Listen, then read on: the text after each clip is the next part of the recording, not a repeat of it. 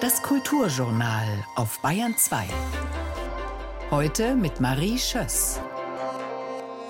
Willkommen zum Kulturjournal, das in einer Stunde schon wieder gelaufen sein wird. Verflogen und vergessen. Hoffen wir natürlich nicht, aber seien wir ehrlich, so eine Radiosendung beim Kochen oder Autofahren gehört, ist nicht unbedingt Stoff für die Ewigkeit. Genau die interessiert uns jetzt aber. Wo wird nachgedacht über die Ewigkeit? Wo greift man noch nach dem ewig Schönen und nicht nach dem in diesem Moment Aufregenden oder Gefeierten? Antworten geben Rick Rubin, Musikproduzent auf der Suche nach ewig gültigen Prozessen fürs kreative Leben, und ganz anderer Fall Sandra Richter, Leiterin des Literaturarchivs in Marbach, das Literatur schützt, wenn sie denn mehr sein will, als im Hier und Jetzt zu überzeugen. Und am Ende feiern wir aus ganz aktuellem Anlass Lego in Kunst- und Kinderzimmer. Kulturjournal. Kritik, Dialog, Essay. Auf Bayern 2. Die Musik kommt in dieser Stunde von Rick Rubin, Musikproduzent von so vielen und so verschiedenen Bands, dass es gar keinen Sinn ergeben würde, jetzt zwei herauszugreifen. Ein paar von ihnen werden wir hören in dieser Sendung und beginnen müssen wir mit einem Projekt, das ziemlich nah dran kommt an ein Album für die Ewigkeit.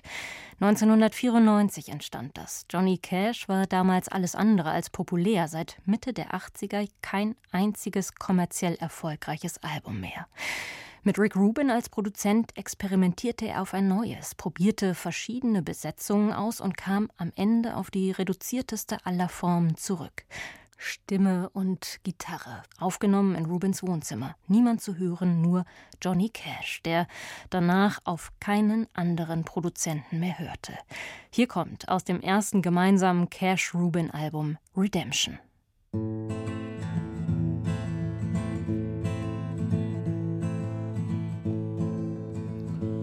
From the hands it came down, from the side it came down, from the feet it came down and ran to the ground.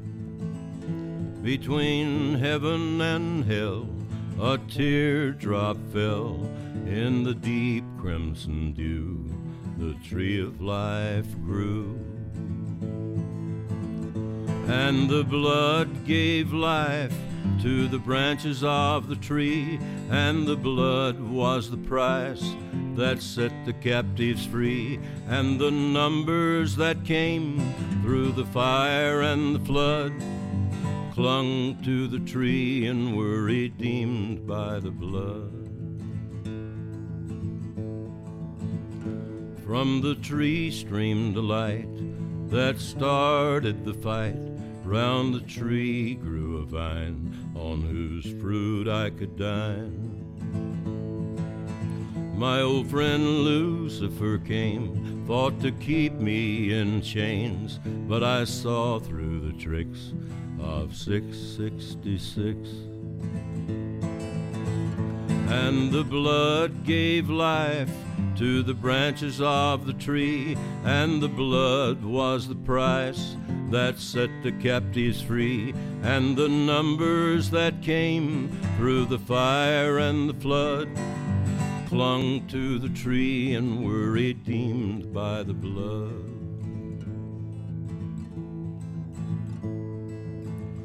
From his hands it came down, from his side it came down, from the feet it came down and ran to the ground.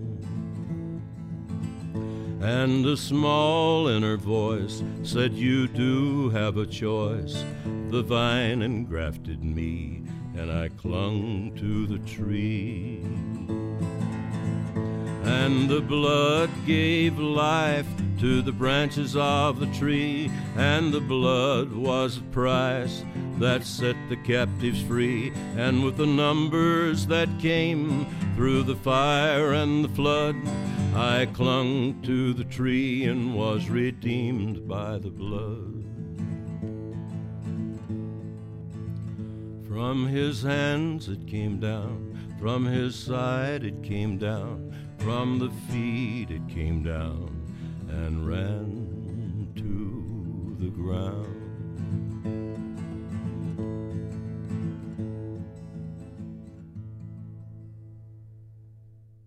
Stimme und Gitarre von Johnny Cash, produziert von Rick Rubin. Und dieser Rick Rubin hat ein Buch vorgelegt. Kreativ heißt es. Untertitel Die Kunst zu sein. Viele hatten eine Art Anekdotensammlung erwartet, vielleicht sogar darauf gehofft, Insider-Geschichten von dem Produzenten, der mit Johnny Cash, Adele, Run DMC, Jay-Z, U2 und vielen anderen zusammengearbeitet hat. Herausgekommen ist etwas ganz anderes, ein konzentrierter Blick auf ein kreatives Leben, der Versuch, ganz allgemein zu verstehen, was Kreativität möglich macht. Unser Musikexperte Bernhard Jugel über das Kreativitätsrezept und seinen Urheber. What do you remember about this? At the time, I was just working with this bloke, John. Now I look back and I was working with John Lennon.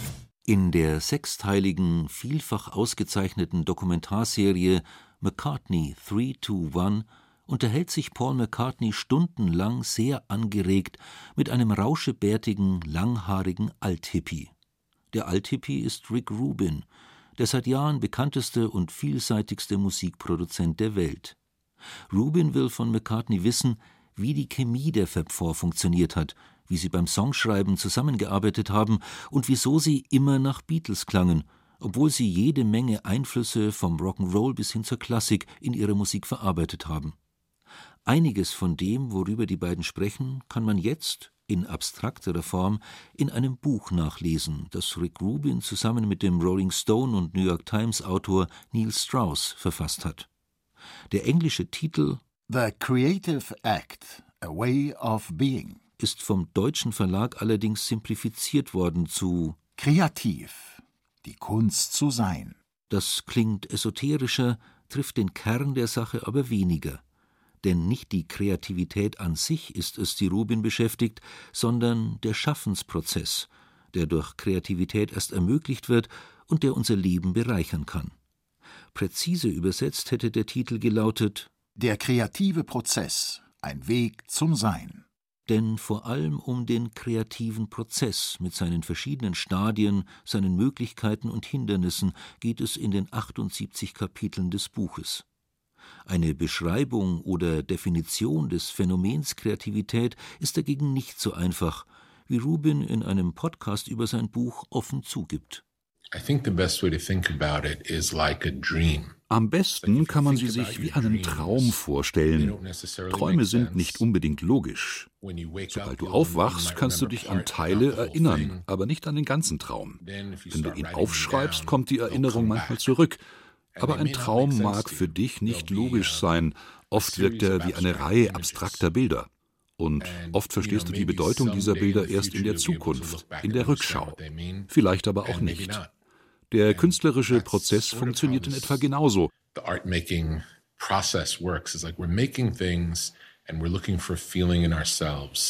Wir produzieren etwas und suchen dabei nach einem Gefühl in uns selbst. Begeisterung, Enthusiasmus, Interesse, Neugier, ich will mehr erfahren, ein Gefühl des Nach vorne Gehens. Und dieser Energie in unserem Körper folgen wir, wenn wir den Eindruck haben, es gibt etwas, über das wir mehr herausfinden wollen. Das ist kein intellektueller Prozess, das ist etwas anderes. Aber es ist nicht leicht darüber zu sprechen, denn es ist schwer fassbar.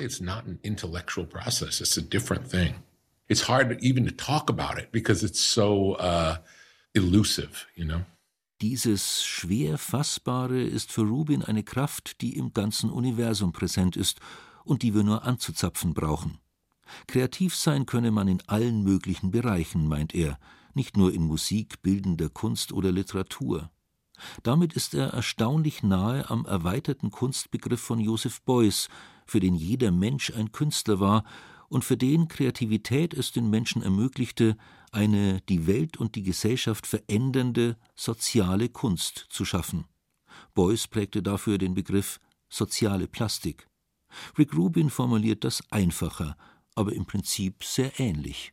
Etwas zu erschaffen bedeutet, etwas ins Sein zu bringen, das vorher noch nicht da war.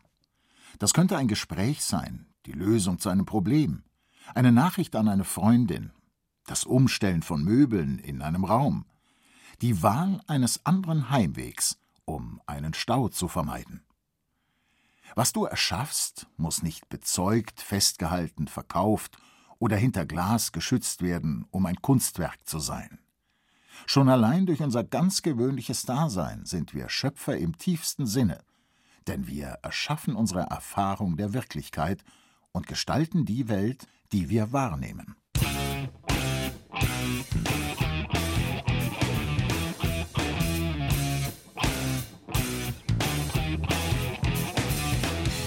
Es stellt sich die Frage, was für ein Buch hat Rick Rubin zusammen mit Neil Strauss da eigentlich geschrieben? Eine philosophische Abhandlung, einen Erfahrungsbericht, einen Ratgeber, alles auf einmal?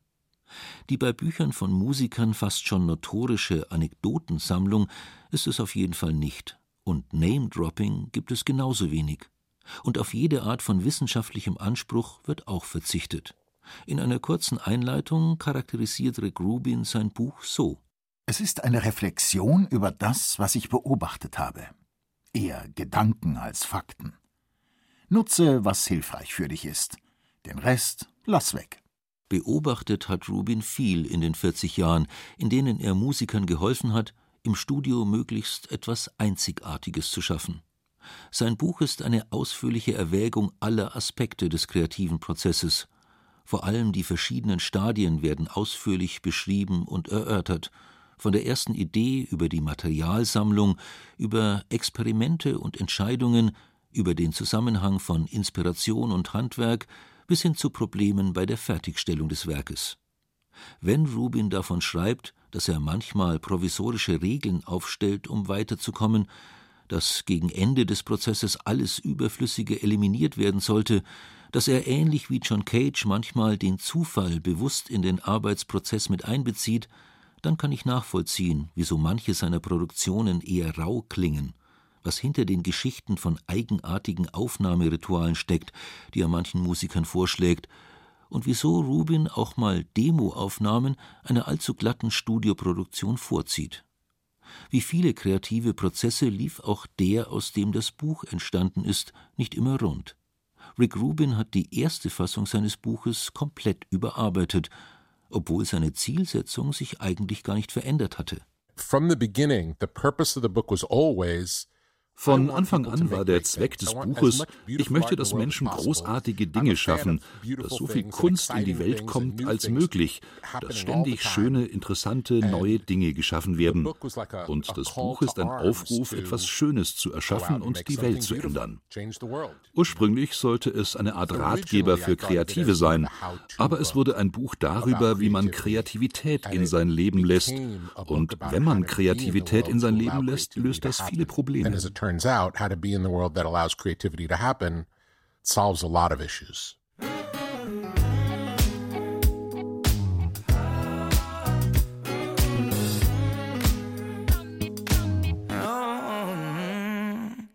Ein paar Spuren des Ratgeberkonzepts finden sich auch jetzt noch im Buch.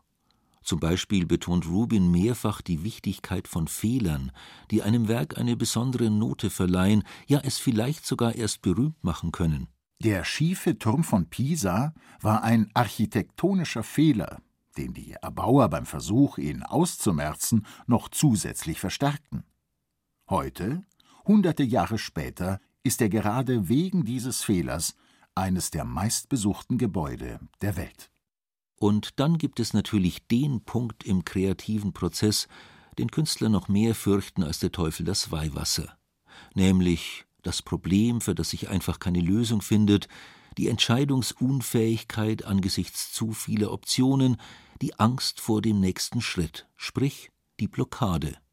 Um sie zu überwinden, hilft nur Kreativität. Die kann darin bestehen, einen Schritt zurückzutreten um das Werk vom Standpunkt eines Außenstehenden zu betrachten, oder darin, die Aufgabe, die vor einem liegt, möglichst zu vereinfachen. Einem Musiker, der nicht weiterkam, schlugen wir vor, jeden Tag eine einzige Notenzeile zu komponieren.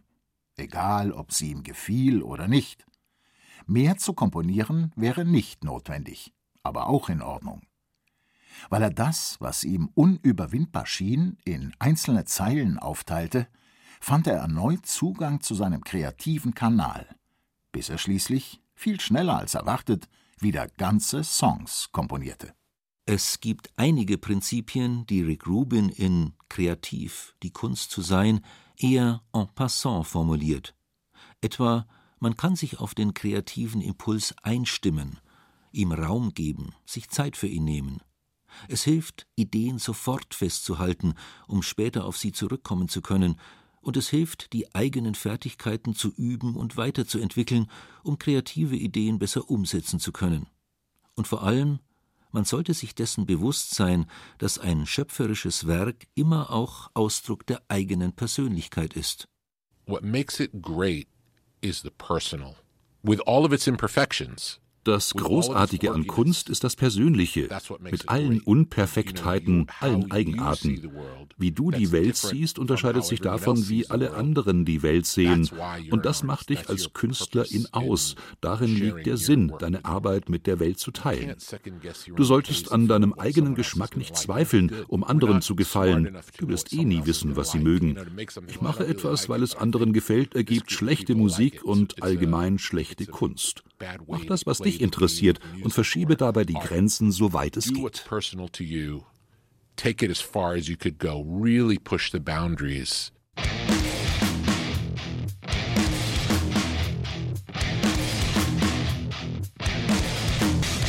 Auch dieses Buch, dieser Hybrid aus Ratschlägen, Reflexionen, intuitiven Erkenntnissen und einer eigenwilligen Weltsicht, ist Ausdruck einer Persönlichkeit. Rick Rubins 78 Kapitel zu allen nur denkbaren Aspekten des kreativen Prozesses sind auf Wesentliches fokussiert, fordern zum Mitdenken auf und servieren gelegentlich Überraschungen, etwa ein Zitat von Antoine de Saint-Exupéry, das wohl auch Rubins Credo ist. Vollkommenheit entsteht offensichtlich nicht dann, wenn man nichts mehr hinzuzufügen hat, sondern wenn man nichts mehr wegnehmen kann. Von Saint-Exupéry inspiriert hat Rubin auch die Essenz mancher seiner Buchkapitel noch in einem kurzen Aphorismus zusammengefasst. Eines, das sich mit der Notwendigkeit von Experimenten befasst, um alle Möglichkeiten einer kreativen Idee auszuloten und diejenigen, die nicht funktionieren, zu verwerfen, beendet er mit dem Satz Das Scheitern weist dir den Weg zu deinem Ziel. Und das Kapitel Wozu Kunst schaffen endet in der Erkenntnis Kunst geht über die Sprache, über das Leben hinaus. Sie ist ein universelles Mittel, Botschaften aneinander zu senden.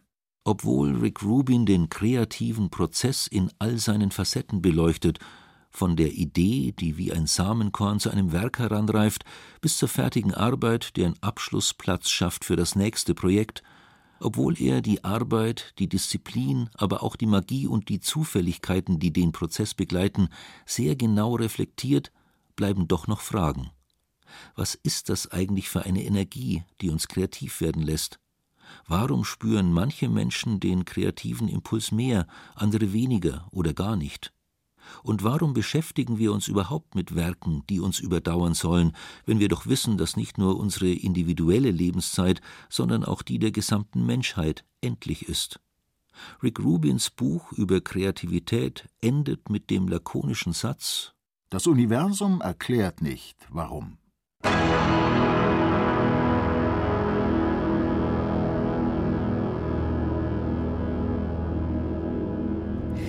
Bernhard Jubel war das. Das Buch übrigens ist im OW Barth Verlag erschienen. Und wenn Rick Rubin selbst schon keine Anekdoten liefert in diesem Buch, dann schicken wir jetzt eine nach. Klar, Rick Rubin hat mit den Red Hot Chili Peppers zusammengearbeitet, so viel ist bekannt. Aber 1987 hatte er es erstmal abgelehnt. Grund dafür waren Drogenprobleme einiger Bandmitglieder. 1990 sagte er dann zu und produzierte das bis dahin mit Abstand erfolgreichste Album dieser Band. Viel später, 2022 in Malibu, in Rick Rubins Tonstudio aufgenommen, entstand dieser Song, The Drummer.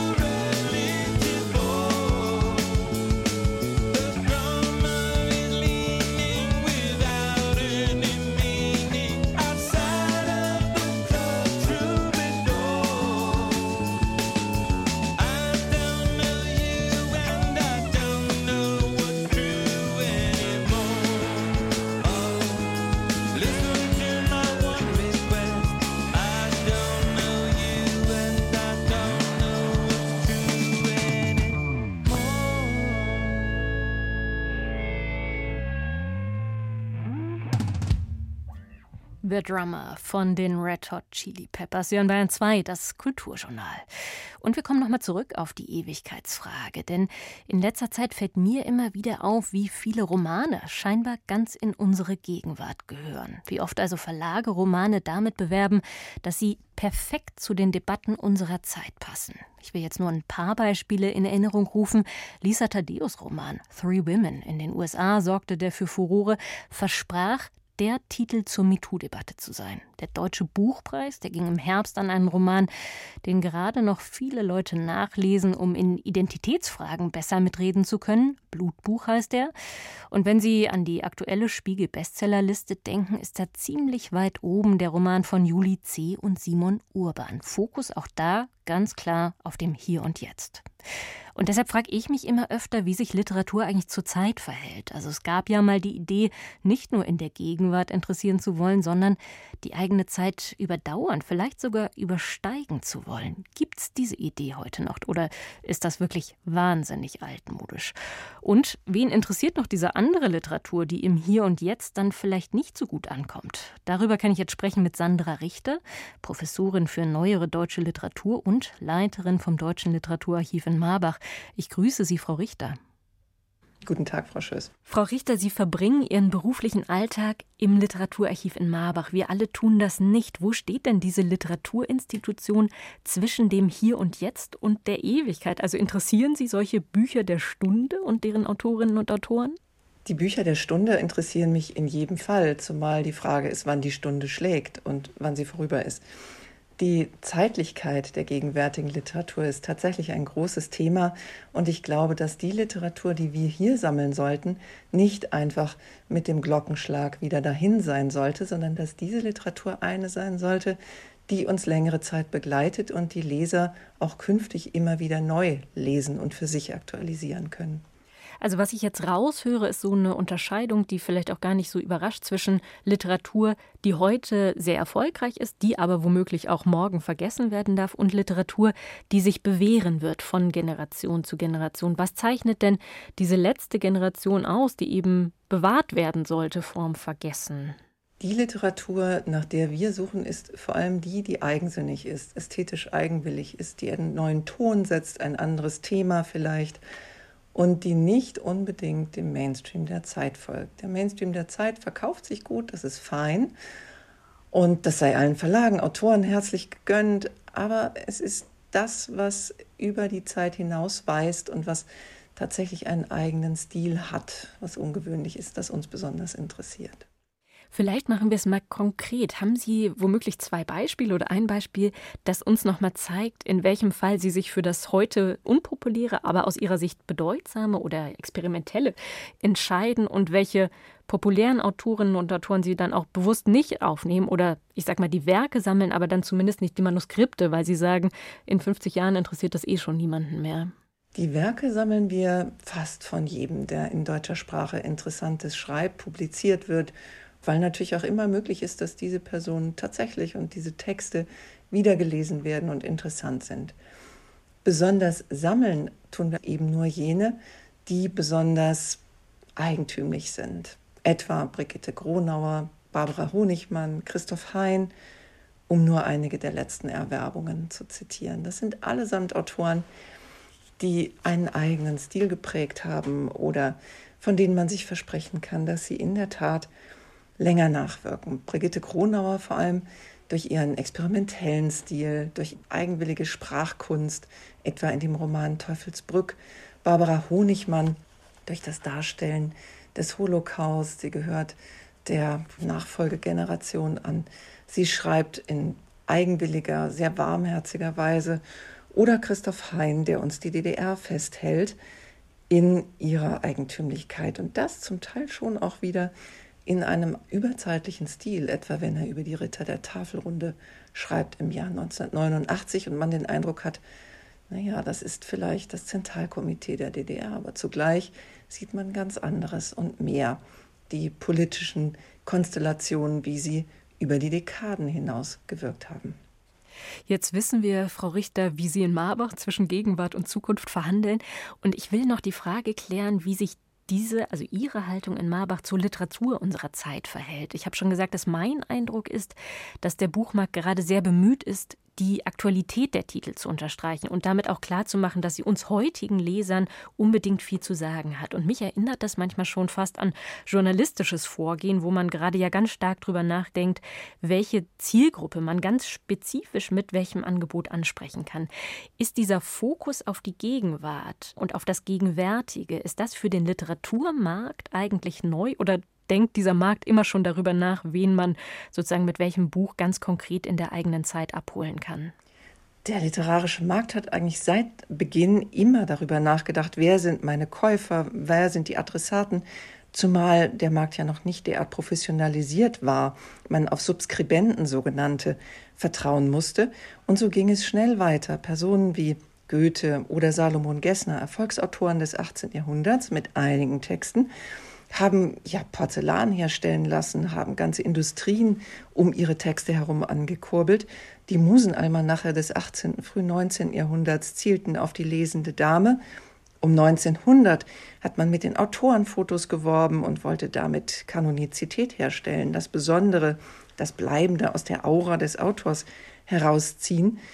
Und schon Autoren wie Kurt Tucholsky haben sich herrlich über die Werbung auch im Buchmarkt amüsiert. Was wir heute sehen, ist, glaube ich, nur die jüngste Emanation dieser Tendenz des Vertriebs und der Werbung und des Versuchs, natürlich zugunsten auch der Autoren, zugunsten der Verlage, der Übersetzer, die Literatur auch zu verkaufen. Ich habe da überhaupt nichts dagegen, aber es ist eine Entwicklung, die schon lange anhält. Heute zieht dann eben offenbar vor allem die Aktualität als Werbemaßnahme.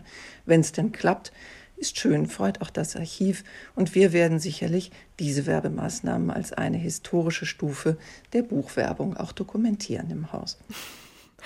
Ja, also Sie sagen gerade, das gab es immer schon, aber sozusagen man setzt gerade noch mal mehr auf die Aktualität. Und ich habe mich wirklich gefragt, es gäbe ja andere Strategien auch noch, um Werbung zu machen. Also man könnte ja auf Strategien setzen, wie dieses Buch entführt Sie in eine ganz andere Welt oder in eine ganz andere Zeit oder in diesem Buch vergessen Sie unsere eigene enge Realität oder dieses Buch ist zeitlos schön. Und mein Gefühl ist eben, und vielleicht täuscht mich das, Sie dürfen mich da wirklich gern korrigieren, dass das mir gerade gar nicht mehr so oft unterkommt. Und da habe ich mich gefragt, ob uns die Werbung sozusagen zeigt, dass eine Verengung vorliegt, dass uns gerade wirklich das besonders interessant und bewerbenswert scheint, was sich relativ realistisch und relativ klar nachweisbar sozusagen zu Themen unserer Zeit verhält.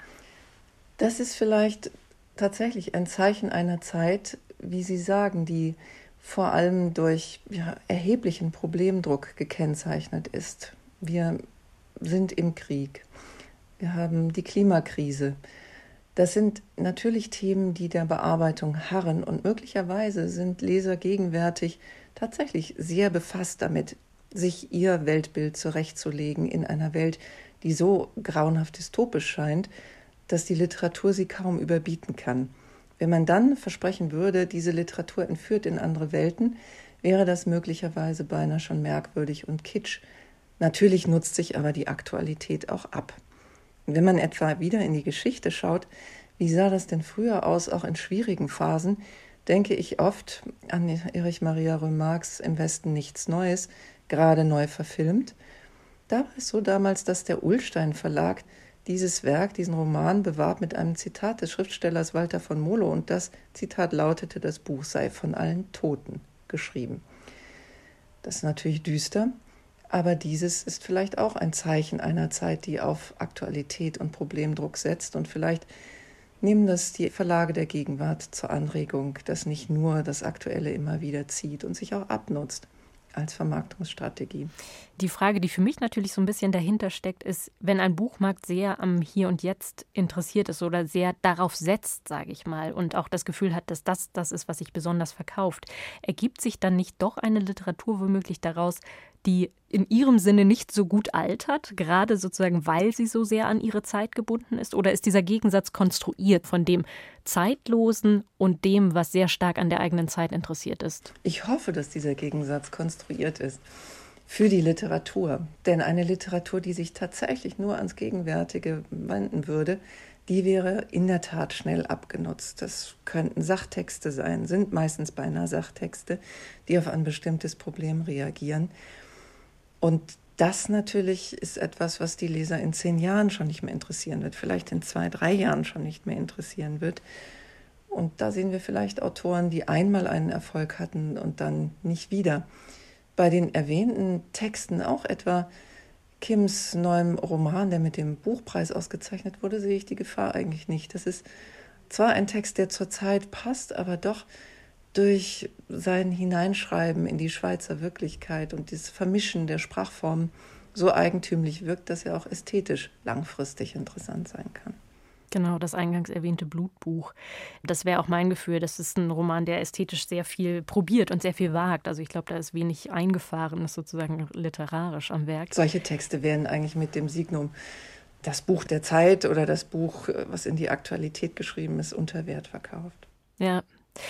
Jetzt ist der Literaturmarkt ja nur ein Teil dessen, wir haben das schon gehört, was in Deutschland zur Literatur und zum Literaturbetrieb oder zur Literaturszene, zum Literaturleben gehört. Das Literaturarchiv in Marbach ist genauso Teil dieses Literaturlebens und steht eben ganz anders zu Fragen von Ewigkeit und Gegenwart. Wir haben das jetzt schon besprochen.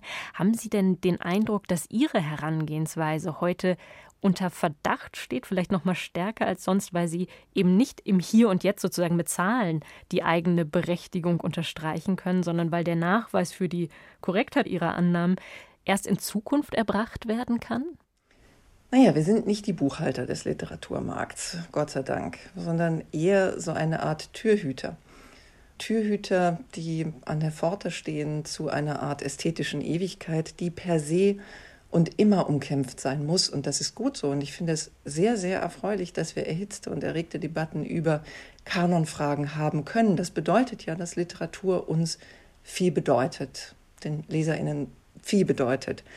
Und dieses kann man gar nicht genug pflegen. Wir unsererseits im Archiv sind im Austausch natürlich mit möglichst viel Personen aus diesem literarischen Markt, auch aus der Wissenschaft, natürlich mit den Autoren selbst, so gut es geht.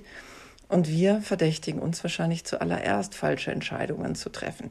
Hier im Archiv wird gestritten und gekämpft für diese oder jene Autorin, für diesen oder jenen Autor. Man kann auch sagen, die Archivare haben selbst ihre Vorlieben natürlich, aber das ist doch immer gesättigt, auch aus Beobachtungen, täglichen Beobachtungen des literarischen Markts, nicht nur der Preise, sondern auch dessen, was eben nicht übermäßig gewürdigt wird. Und wir fragen uns dann oft, warum. Ein Kanon, so gesehen auch hier im Archiv, wird immer blinde Flecken haben. Wir können uns zum Beispiel fragen, warum haben wir vergleichsweise wenig Frauen gesammelt über die Dekaden? Wir versuchen das zu ändern. Wir versuchen unseren Werte- und Werkekanon stetig zu überprüfen in der Diskussion eben mit den genannten Protagonisten. Und dabei kommen tatsächlich auch unterschiedliche Urteile mitunter über die Zeit heraus. Das würde mich nochmal interessieren, weil ich Ihnen sofort glaube, dass Sie sich selber am, am heftigsten herausfordern in den Diskussionen. Und die Diskussion ist ja wahrscheinlich zweigeteilt. Also einmal ist es die konkrete Frage sozusagen, welche Autorin oder welchen Autor nehmen wir jetzt auf in unsere Sammlung? Und die darüber geordnete Frage ist ja die, die, glaube ich, gerade auch sehr emotional geführt wird, wenn wir über die Jahrzehnte und über die Jahrhunderte immer wieder sehen, dass blinde Flecken in Kanonprozesse sozusagen eingegangen sind. Also Sie haben es angesprochen, wir haben lange gedacht, Frauen seien nicht so sammelnswert oder in anderen Kontexten reden wir viel über People of Color, die ausgelassen wurden in der Literaturgeschichte. Ist dann nicht das Grundproblem ein viel größeres, nämlich überhaupt die Hybris, sage ich mal, einen Kanon aufstellen zu wollen, weil ja jeder, der einen Kanon aufstellt, aus seiner eigenen Zeit und mit seinen eigenen blinden Flecken argumentiert. Wie diskutieren Sie sozusagen die ganz grundlegende Frage in Marbach? Es ist ja immer die Herausforderung, aus der Summe dessen, was da ist, aus der Menge, das Einzelne herauszusuchen. Und manches ist ganz klar. Dass wir etwa das Werk von Christoph Hein sammeln, ist, glaube ich, unstrittig. Aber dann gibt es natürlich die Grenzfälle und das sind eigentlich die interessanten, an denen sich Kriterien für die Aufnahme und auch unsere Diskussionsprozesse hier intern bewähren müssen. Wir haben hier regelmäßige Runden, an denen sind vor allem diejenigen beteiligt, die die Erwerbungen verantworten müssen. Wir versuchen diese Diskussionen aber auch weiter ins Archiv zu spiegeln und, wie erwähnt, auch mit den Protagonisten außerhalb des Archivs zu besprechen. Und dabei kommt es natürlich vor, dass man sagt, naja, vielleicht ist da mal falsch entschieden worden. Und einen Kanon aufzustellen, ja, das ist gleichwohl die Aufgabe. Das tun wir aber ja eben nicht allein, sondern das tut ganz wesentlich dann auch oder vorab schon das Feuilleton, die Literaturkritik. Und es tun auch die Literaturwissenschaftler. Und wir sind irgendwo in diesem Zirkel mit eingeschlossen, sodass es schon kollektive Fehlentscheidungen sind, wenn wir etwa etwas sammeln, etwas anderes nicht, was sich im Nachhinein als falsch erweisen könnte oder man sich fragt, ne, das hätte man nun doch auch gern gehabt, warum ist das nicht und so fort. Das sagt Sandra Richter, Professorin für neuere deutsche Literatur und Leiterin vom Deutschen Literaturarchiv in Marbach. Ich danke sehr für Ihre Zeit. Danke Ihnen für die Aufmerksamkeit und das Interesse am Thema. Ja, und jetzt gleich hören Sie die Dixie Chicks, die sich heute nur noch The Chicks nennen. 2006 produzierte Rick Rubin ein Album mit den Musikerinnen, die drei Jahre davor heftig kritisiert worden waren. Grund für den Shitstorm war ihre Kritik an George W. Bush und am Irakkrieg. Das sind beides heikle politische Themen für eine Countryband in den USA. Diese Kontroverse sollte man im Kopf haben, wenn man es gleich hört. Not ready to make nice. Ich bin nicht bereit, nett zu sein, singen die Chicks da. Und ich werde nicht klein beigeben.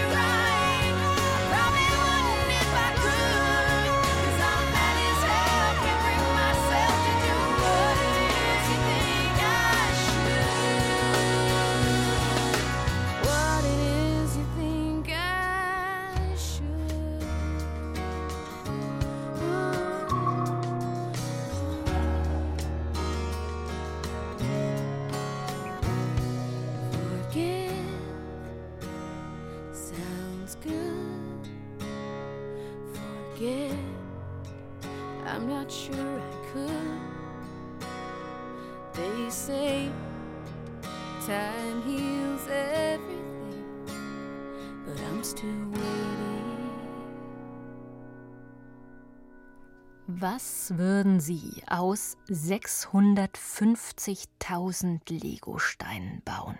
Und bedenken Sie, wir reden nicht von einer kleinen Auswahl Rot, Grün, Gelb, Blau. Nein, über 20 Farben hätten Sie zur Verfügung und keine Vorgaben. Für Ai Weiwei war all das kein Gedankenspiel, sondern Realität. Aber was hat er gemacht? Aus der kleinteiligen Freiheit wieder einmal nachgebildet. Monets Seerosen, dieses Mal Lego-Kunst aus 650.000 Teilen. Kommende Woche wird das Werk in London präsentiert. Man muss sich fragen, ob das nun eine verpasste Chance oder große Kunst ist. Und natürlich drängen sich daneben sofort auch all die anderen Fragen auf, die Lego in Kunst- und Kinderzimmer immer schon aufgeworfen hat. Denn so ein profaner Baukasten kitzelt eigentlich alles raus, was unser Menschsein ausmacht. Kreativität und Freiheit, aber auch Begrenzung und Selbstbeschränkung, Schönheit und Schlichtheit, Spielfreude und Nachbauwut. Barbara Knopf hat sich ans Werk gemacht. Nur ein Ei wäre perfekter und mysteriöser. Aber ansonsten eine absolute Form. Jeder Baustein die unmissverständliche Verkörperung von Eindeutigkeit pure Farbe, pures Viereck, pure Kante. Eine Aura fast wie ein Magnet.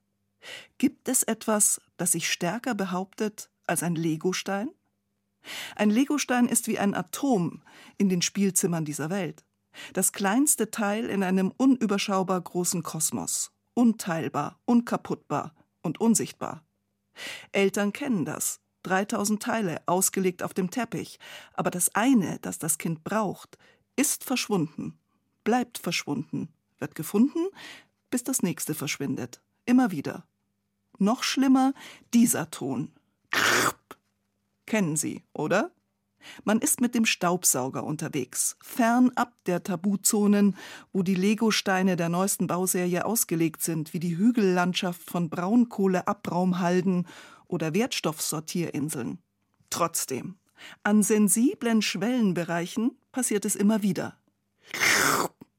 Eine Horrorfilmfantasie könnte nicht tiefer in einen fahren als dieser Ton in einen staubsaugenden Elternteil. Was, wenn es ein Lego-Atom war?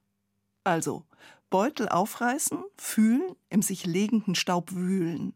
Glück ist, wenn man das Atom findet. Pech, wenn die Skepsis bleibt, man habe etwas übersehen mit den tränenden Schlieren vor den Augen.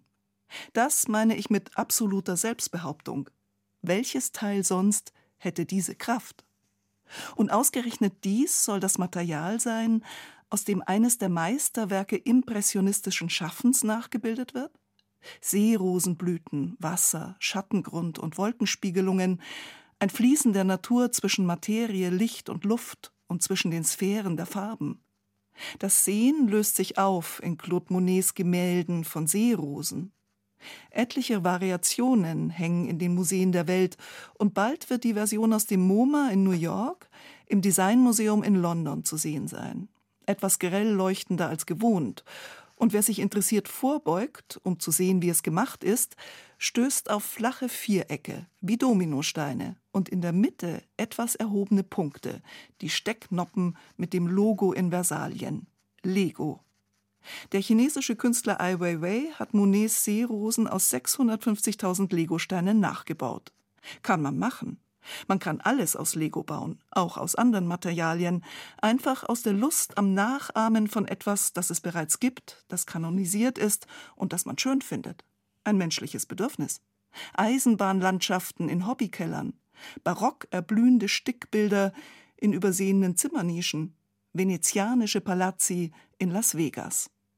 Auch Ai Weiwei scheint im Rausch der Lego-Imitation, seit einigen Jahren schon, hat die Venus von Giorgione aus Legosteinen nachgebildet, auf Kunstmessen auf eine Million Euro taxiert und von in Mexiko verschleppten Studenten Steckbriefporträts gefertigt, ebenfalls aus Lego-Teilen. Das eine ist Kunstkommerz, das andere Agitprop. Man erinnert sich an anderes Material von Ai Weiwei, an seine aus Porzellan nachgeformten Sonnenblumenkerne, Millionen davon auf einem Haufen im Museum, handgefertigt. Ein Sinnbild der Kleinheit, des Verschwindens im Großen, im Kosmos, in Diktaturen und doch auch unserer Individualität, Samen und Nahrung, daseinsberechtigt und notwendig, Sehr poetisch war das. Lego hat keine Poesie. Lego-Teile verkörpern puren Zweck. Auch wenn sie verehrt und über Generationen hinweg vererbt werden wie kultische Gegenstände. Widerstandsfähig, vermutlich erdbebensicher, aber von ambivalenter Nachhaltigkeit. Das Material ist, wie jeder Dreijährige weiß, aus Acrylnitril-Butadien-Styrol-Copolymer und die mittlerweile formflexiblen, biegsamen Teile aus metallorganischen thermoplastischen Polyolefinen. Kurz zusammengefasst aus Kunststoff, Plastik, Erdöl. Was wiederum jeden Sechsjährigen in einen veritablen Interessenkonflikt stürzt. Was tun? Weiter Lego zusammenstecken oder sich festkleben und für das Klima kämpfen? Aber bleiben wir auf dem Teppich. Lego ist doch auch eine wundersame frühe Schöpfungserfahrung. Aus einem Gedanken wird Materie, aus einer Vorstellung Form, aus einer Sehnsucht Gestalt. Daraus schöpft es seine Magie. Daher diese Versunkenheit des Kindes, die fast schon ans Lesen herankommt. Diese Stille, in die der kleine Mensch tritt, wenn er sich in eine große Aufgabe vertieft, und daher zugleich dieses exzessive, wilde, manische nicht locker lassen. Man errichtet, man schafft, man schöpft, vom Fundament bis zum Schlussstein. Und das mit kleinen, ungeübten Fingern. Ein magischer Moment auch für Eltern, wenn das Kind, das sich weigert, Schuhbänder zuzubinden, einen perfekten Bagger von der Größe einer Ostergans präsentiert. Wie hat es das geschafft? Dass dieser Prozess auf detailakribischer Nachahmung sehr teurer Lego-Sets beruht, mag Ideologen der freigeschaffenen Form vor Wut in den Lehmbatzen beißen lassen. Aber so schlimm ist das eigentlich gar nicht. Auch ein eigener Standpunkt muss eingeübt werden. Er gibt sich nicht genialisch von allein und aus dem Nichts, entsteht aus der nachahmenden, sich an Vorbildern schleifenden, ständig genauer werdenden Wiederholung. Um Ausdruck zu werden, Form. Ist die Aussage stark genug, kann sie sich im kollektiven Gedächtnis einschreiben, wie zum Beispiel die zerfließende Seerosenstimmung auf Monets Gemälden. Vielleicht führt uns das ins Zentrum des Rätsels, warum man diesen Moment noch einmal aus Legosteinen nachbilden sollte, wie es Ai Weiwei tat, der damit nach eigener Auskunft auf digitale Technologien verweisen will und die Art, wie Kunst in der heutigen Welt verbreitet wird. Also fluide, virtuell, immateriell. Das Digitale braucht kein Trägermedium, keine Leinwand, keine Buchseiten, kein Fotopapier, kein Material wie Bronze, Metall oder Plastik. Lego aber ist Materie schlechthin. Und frei nach Marshall McLuhans The Medium is the Message ist das Material die Botschaft. Lego ähnelt in seiner blockartigen Bauweise bereits der digitalen Pixelästhetik, ist aber völlig analog. Vielleicht könnte der Legostein daher ein Bindeglied sein zwischen der immateriellen und der handgreiflichen Welt. Ein kleiner, unwiderstehlicher Beleg für einen Körper. Und wie ein Amulett, das wir heimlich in der Jackentasche tragen, könnten wir uns bei seiner Berührung unserer eigenen körperlichen Existenz versichern auf unserem Weg ins digitale Meta, Uni oder Multiversum. Denn das ist so sicher ja nicht, wo wir selbst bleiben werden in diesen künstlichen Welten. Fast schon eine Liebeserklärung. Barbara Knopf war die Autorin. Und das war das Kulturjournal an diesem Sonntag, an dem, das ist noch die traurige Nachricht zum Schluss, der Tod von Ryuichi Sakamoto bekannt wurde. Vergangenen Dienstag starb der japanische Musiker. Er war Komponist von Filmmusik, Produzent, Schauspieler und Ende der 70er, Anfang der 80er Jahre Mitglied vom Yellow Magic Orchestra, der Band, die so einflussreich im Bereich der elektronischen Musik war wie sonst nur Kraftwerk. Über seine Kollegen, zeitgenössische Komponisten, sagte Sakamoto einmal, dass sie ihn an Chemiker erinnerten, Herumköchen im Labor, ein Nischendasein führen ohne jede Breitenwirksamkeit. So wollte er nicht sein. Eher schon war Sakamoto eine Kultfigur mit Millionenpublikum und gleichzeitig ohne Angst vorm Zusammenköcheln unterschiedlichster Stile und Genres. Wer sagt denn schon, dass sich ein Elektropop-Pionier nicht auch an Bach orientieren darf?